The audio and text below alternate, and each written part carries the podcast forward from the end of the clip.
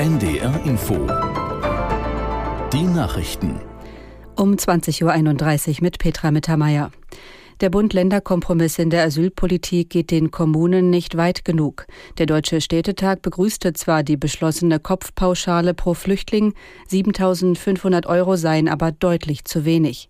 Der Landrat des Kreises Nordwestmecklenburg-Schomann sprach im NDR-Fernsehen von einem historisch schlechten Ergebnis. Es nützt uns kein Geld, wenn wir das Geld nicht ausgeben können, weil wir keine Ressourcen mehr haben. Wir brauchen Grenzschutz, nicht nur Grenzkontrollen. Wir müssen einen Schutz der europäischen Außengrenze endlich haben. Nur so wird es gelingen, Zeichen zu setzen und Menschen abzuhalten, zu uns zu kommen. Und vor allen Dingen brauchen wir massive Rückführungen, weil wir damit freie Plätze generieren können. Der Landrat von Nordwestmecklenburg-Schomann von der CDU. Die Linksfraktion im Bundestag will kommende Woche ihre Auflösung beschließen und dann auch ein konkretes Datum festlegen. Das teilte Fraktionschef Bartsch nach einer Sitzung der Abgeordneten in Berlin mit.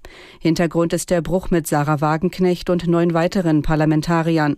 Sie hatten vor etwa zwei Wochen ihren Austritt aus der Partei Die Linke erklärt und angekündigt, eine eigene Partei zu gründen.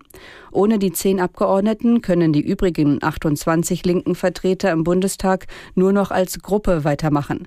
Für eine Fraktion fehlt die Mindestgröße von 37 Mandaten. Die AfD in Sachsen-Anhalt will juristisch gegen ihre Einstufung als gesichert rechtsextremistisch vorgehen. AfD-Landeschef Reichert sagte, der Vorstand werde dazu in der kommenden Woche beraten. Reichert warf dem Verfassungsschutz vor, zu einer klar politisch motivierten Einschätzung gekommen zu sein. Die Vorwürfe seien haltlos. Der Verfassungsschutz in Sachsen-Anhalt hatte den Landesverband der Alternative für Deutschland als gesichert rechtsextremistische Bestrebung eingestuft. Die Behörde erklärte, sagte, sie habe zahlreiche muslimfeindliche, rassistische und antisemitische Aussagen von Funktionsträgern ausgewertet. Der portugiesische Regierungschef Costa ist überraschend zurückgetreten. Grund ist der Vorwurf der Korruption gegen ihn und Mitglieder seiner Regierung.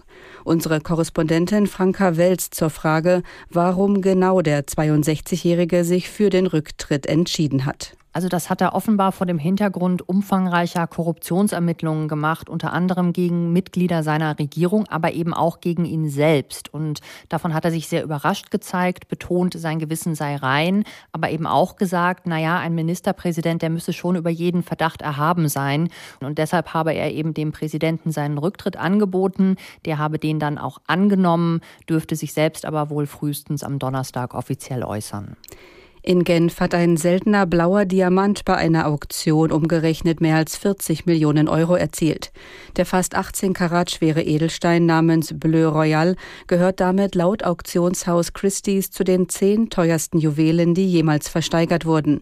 Den Zuschlag bekam ein anonymer privater Sammler, der sich gegen zwei Mitbieter durchsetzte. Und das waren die Nachrichten.